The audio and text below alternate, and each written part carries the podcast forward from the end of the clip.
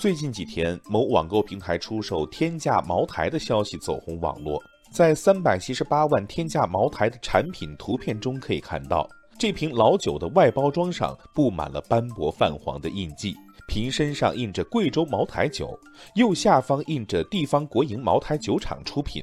瓶身背面竖排印着茅台酒的介绍，落款处用蓝色字体印着一九五九年二月八号。瓶口微微凸起，被一块略有破损的纸包裹着，纸上的字体隐约能看出一个“贵”字。由于年代久远，很难通过包装上的字体、颜色等特征辨别真假。然而，天价茅台如何辨别真假的问题也在网上引发热议。网友突然的兔子说：“五十年代的茅台，自己还是头一回见。”网友阳光灿烂则认为：“如此天价，买到假的怎么办？”针对五十年代茅台如何鉴定真假的问题，茅台公司工作人员表示，只能鉴定两千年以后出产茅台的真伪。网友云飞说：“连茅台酒厂都无法鉴别真伪，看来老酒收藏的水真的很深。”经过岁月的洗礼，陈年老酒的瓶身虽然有些破旧，却是老酒收藏市场上一道亮丽的风景线。一瓶尘封的老酒一旦亮相，就身价不菲。据了解，陈年老酒因为品牌、年份、保存完整度不同，它的价值也各有不同。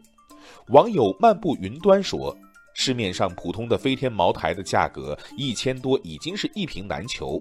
这瓶孤品茅台如果是真的，售价三百七十八万，或许也是可以理解的。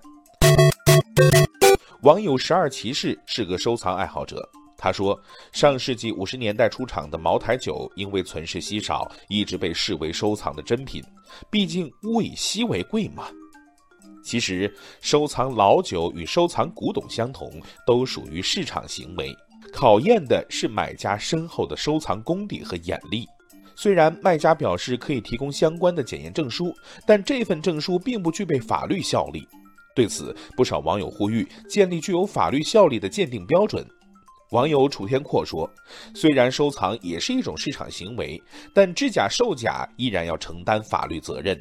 只是具有法律效力的鉴定标准需要制定。”不过，也有专家建议，目前老酒收藏市场鱼龙混杂，消费者和藏家在没有丰富的专业知识的情况下，不要轻易涉足老酒收藏行业，避免不必要的经济损失。